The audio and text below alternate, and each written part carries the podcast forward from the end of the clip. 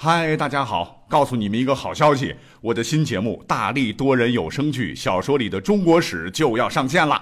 想要了解新节目或者跟我互动聊天，赶快来加入 VIP 粉丝群，入群二维码就在本期节目的声音简介中。你也可以添加我的小号，拼音大历史加幺零幺 D A L I S H 幺零幺，然后拉您入群，我在那里等你哦。管他正史野史。这里只有大历史，大力讲的历史正在播出。大家好，上期我们讲到哈，咱们中国嘞，除了朝代表上的那些个国家，其实几千年了，境内呢也存在过大大小小的很多个王国。因为篇幅关系，有些没有讲啊，所以今天我们要再聊一期，一同忆往昔，来简述一些富有代表性的、已经消失了的很久的古国们。我们今天呢，先要摆出来讲的。乃是乌桓国，这个国名呢，其实来自于他们的地盘呢，有一座乌桓山。不过史上呢，也称它为乌丸国、古丸国和乌延国等，是东湖部落联盟中的部族之一。那我们要再次搬出《后汉书·乌桓传》，其中有这样的记载：说乌桓者，本东湖也。请记住啊，上回我们可讲到了。东湖呢，乃是东北很强的当时一个少数民族政权啊，比匈奴还要强大。可是呢，西汉初年，东湖的东湖王一次次的欺负匈奴，导致匈奴的冒毒单于自尊心被严重伤害，因而大怒啊，稀里哗啦的，这疏于防备的东湖就被更加彪悍的匈奴给秒掉了。而当时呢。东湖部落联盟中残余的一部分人就跑到乌桓山这个地方安顿了下来，因以为号焉。据记载呢，乌桓人很厉害呀，精骑善射，马上战斗力也很强。乌桓人还特别会挑选出精锐骑兵啊，编成队组建乌桓突骑，由周俊统领。啊，这是一组精兵啊。那他们不是被匈奴灭了国吗？所以他们和匈奴不共戴天。所以和汉的这个关系还不错，尤其到了东汉时期，这个乌桓人呢，屡屡是轻装快马突袭匈奴，竟然将匈奴人杀得北迁千里啊！乌桓铁骑的威名渐渐传播开来。等到了公元四十九年时，啊，具有远见的当时的咱们的东汉光武帝刘秀。见到这个乌桓铁骑如此勇猛啊，便以金银丝绸等巨额财富，诱使乌桓彻底为己所用，他沦为我们的这个雇佣兵了。作为交换条件呢，八十一位乌桓部落的这个领袖啊，被东汉分封王侯爵位，允许居住在东汉延边的诸郡。自此以后呢，便和东汉一起反对匈奴和当时另外一个少数民族强大的鲜卑，保卫汉朝的边境长达半个世纪之久。因此呢，乌桓为东汉的战士立下了不少的汗马功劳，乌桓突骑也由此不得天下名骑之美誉。不过呢，所谓是诸行无常，胜者必衰啊！谁能想到，到了公元二零零零年，多了个零是吧？啊，到了公元二零零年，情况变了啊！这一年呢，中原大地是烽火燎原了，两大英雄曹操和袁绍。互相屯兵于官渡，展开了生死决战，史上著名的官渡之战爆发了。那最终的结局，那自不必说了哈。本应该是稳操胜券的袁绍，竟然大败，导致实力大损。仅在一年之后，再次败于曹操。这一回，这个袁军输的裤衩也没了哈。袁绍之子见啊大势已去，就投奔了曾与父亲交好的乌桓。曹操和乌桓之间呢？就发生了不可避免的激烈战事，这就是著名的白狼山之战。那话说，公元二百零七年七月，曹操呢是亲率大军准备经当时的滨海道进攻辽西乌桓的统治中心柳城，可是呢天下大雨，道路泥泞啊，部队过不去了。啊，这怎么办呢？所谓是兵贵神速，战机不可失啊！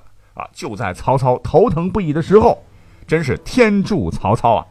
这底下人呢，竟然找到了一个地理通，他们帮助曹军呢寻得了一处秘密小道，唤作卢龙塞，可以直达乌桓的心脏地带。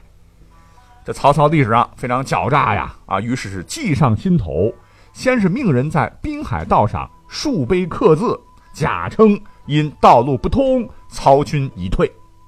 乌桓人那边也有探子呀，见信以后回去一报，大家都是信以为真，就逐渐放松了警惕。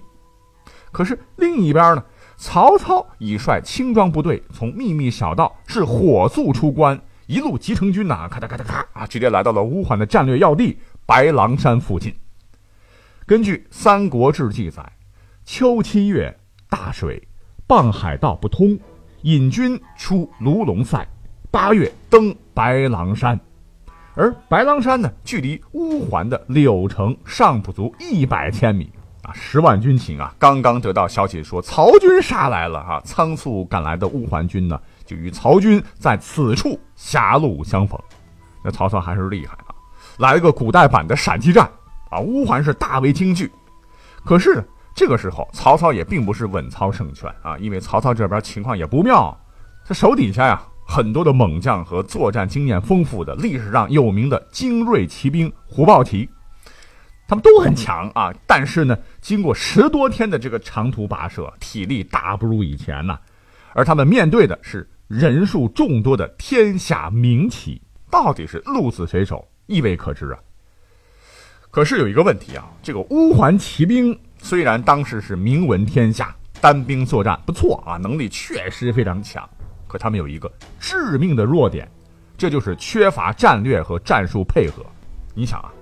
他们这个对手曹操，历史上那也是一位卓越的军事家，他就敏锐地看到这个情况啊，觉得机不可失，先是赶紧命猛将张辽带兵先冲入敌阵，将乌桓的骑兵队形啊冲得是七零八散，然后呢又命令七员大将率队围敌，几万骑兵是混作一团啊，杀呀冲啊，咣咣当当一番的激烈厮杀，只见人数虽多。却不善于整体作战的乌桓军，一下子如堤坝崩溃的洪水，人心惊惧，四处奔逃，战术不行啊啊，就认栽吧。那曹军这边呢，是军威大振呢，然后曹操再命麾下虎豹骑石书载啊，直接获其单于，踏毒后当场斩首，把他们老大给砍了。这群龙无首的乌桓部队，登时是鲁众大崩，胡汉降者。二十余万口，因为军心崩溃了嘛，哈，只能投降了。吴桓的主力骑兵啊，在这场决战中全面崩溃。曹军是乘势长驱直入，占领了六城。那此战之后，后面的故事，我想熟悉三国的朋友应该都明了了。那便是曹操血屠乌桓柳城之后呢，袁绍的儿子继续逃亡到辽东，可是曹操当时并没有追击。这底下人都觉得很奇怪啊，你为什么不斩草除根呢？哎，曹操说不急啊，你们等着瞧好吧。没想到啊，没多久，辽东太守叫公孙康，就把袁绍儿子的一个首级送来了。因为曹操料事如神呢，啊，觉得哈，这一山容不得二虎嘛。之后呢，曹操啊，很快制定了一个很有远见的政策，将乌桓其余众万余落。西西居中国，剩下的人全都到我的这个中原来居住。那乌桓骑兵呢，也被编入了曹操的骑兵部队。而就是这支混合型的精锐之师啊，为曹操立下了不少的赫赫战功啊。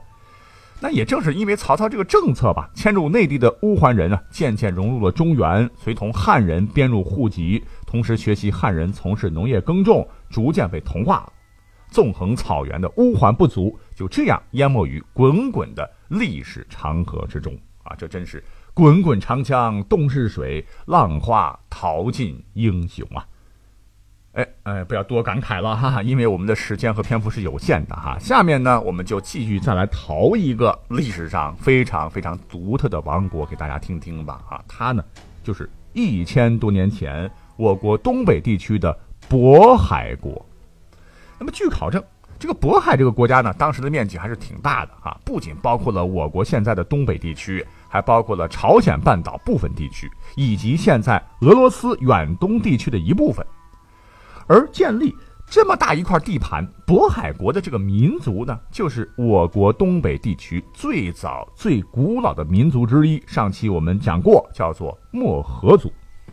这个民族的先世可以追溯到商周时的肃慎。和战国时的翼楼，北魏呢称为兀吉，隋唐的时候写作漠河，辽宋时期呢，他们又恢复了最早的肃慎的名称。但是汉语中啊，直接可以改译为女真或者是女直。哎，讲到这儿你就明白这个民族了哈，女真很熟悉对吧？哎，这就是满族的前身，而漠河呢，就是满洲先祖的第一个自称，它的意思就是林中人，这森林中居住的人。所以呢，早期啊，这个漠河他们主要是分布在长白山、松花江和牡丹江流域一带。据考证。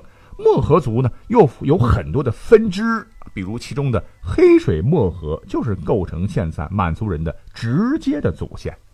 刚讲了哈，为啥说渤海国是历史上一个很特别的国家呢？就算一算吧，漠河建立的这个渤海国存在时间啊，只有两百多年，但是他们的民俗民风蛮另类哈。比方说，在我国历史上，无论是中原王朝啊，还是其他游牧民族。建立的这个国家或者是部族联盟，基本上咱们中原就是一夫一妻多妾制，哎，或者是少数民族的一夫多妻制。但这种情况呢，在渤海国绝对不会出现，因为渤海国在一千多年前是严格执行一夫一妻制的。哎，这种现象在中国历史上几乎绝无仅有。而更有意思的是，经过研究呢，这个国家呢还没有发现任何娼妓的现象。话说这个社会现象啊，从古至今一直存在啊，很难消除的啊。那么这点啊，同样也说明了渤海国女性地位很高啊，女人绝对不是男人的从属地位，这一点非常非常有趣。那说了这么多，渤海国是什么时候建立的呢？话说在公元九十八年，那这一年正是中原地区武则天万岁通天元年。这个肃漠漠河族人首领大作荣啊，就建立了渤海国，当时也叫镇国，都城呢在东木山。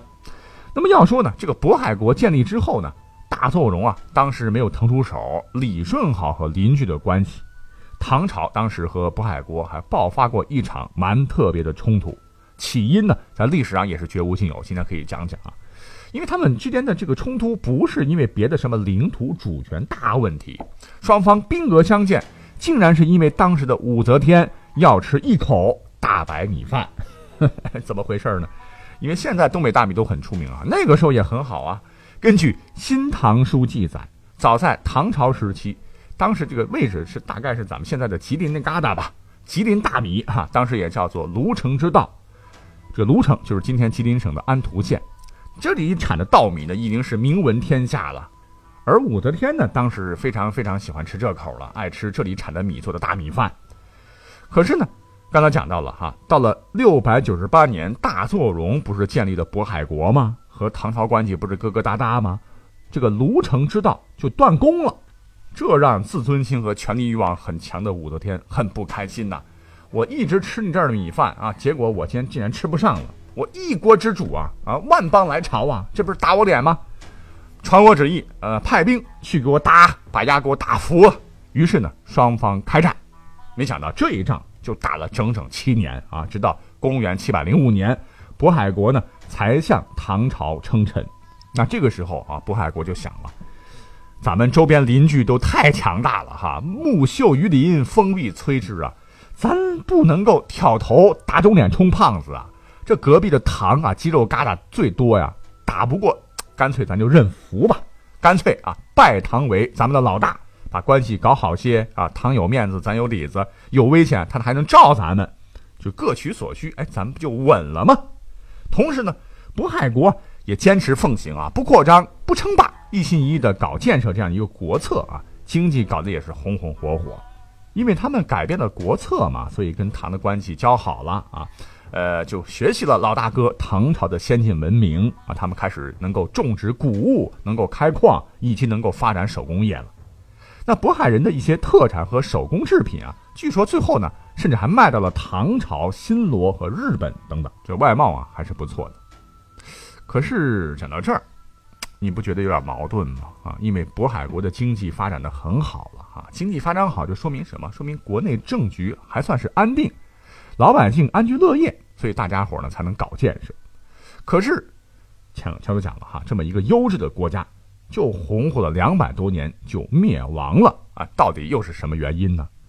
其实呢，主要原因啊，就是他的老大哥唐朝不行了。后来哈，因为没有老大哥的撑腰嘛，当时还想进军中原的渤海国，就在公元九百二十六年被契丹皇帝非常历史上有名的那位耶律阿保机率军灭亡，也就逐渐的退出了历史的舞台。直到今天，如果我不讲，很多朋友都不了解的了哈。好了，时间关系，我们要讲最后一个啊，最后一个。呃，是上期啊，咱们听友留言点播的啊，说我既然讲到了楼兰啊，那你你为什么不说说精绝古城呢？你看，当然你也可以叫精绝古国呢。呃，我想这位听友肯定是《鬼吹灯之精绝古城》看多了哈。那这本书所拍的这个影视作品很精彩，很神秘了啊。其实之前我是专门做过一期精绝古城的这个节目的啊，各位可能淡忘了。那今天我们就再来提一下。因为很多人觉得吧，精绝古国小说里的描写啊是那般的不可思议，有很多的未解之谜啊，应该都是作者虚构的可能。实际上，告诉大伙还真不是。这小说里边的主人公胡八一还有胖子们啊，冒死寻找的精绝古城，在历史上它确实存在过。那么，根据史书《汉书西域传》记载，说这里离长安有八千八百二十里。住着四百二十八户人家，养着士兵五百人，哎，这就是西域三十六国之一的精绝国。那么，这个遥远的精绝有官有民，有兵有将啊，俨然是丝绸之路上机构完整的要塞。可是呢，到了公元四世纪左右啊，这个国家就突然的神秘消失在了历史的尘埃当中。那它究竟是一个什么样的国家？又为什么会神秘的消失呢？到现在哈，西方的世界人们为什么还会把它称之为东方的庞贝呢？哎，两千年来啊，精绝国呀就掩埋在茫茫的沙海中，它的辉煌和废弃一直是萦绕在人们心头的未解之谜。那现在呢，有学者认为主要就是环境恶化啊，也有学者认为是战争，但是有些学者呢又否定了这两种看法。却无法解释精绝国的神秘消失。到现在啊，人们只能凭借留存下来的断壁残垣与小说的虚拟推演来想象这些古老文明的神秘模样了啊！我想，这种缺憾美或者是遗憾美啊，也是历史吸引我们去不断的探索和研究的地方吧。感谢各位听我嘚不嘚，哎，我们下期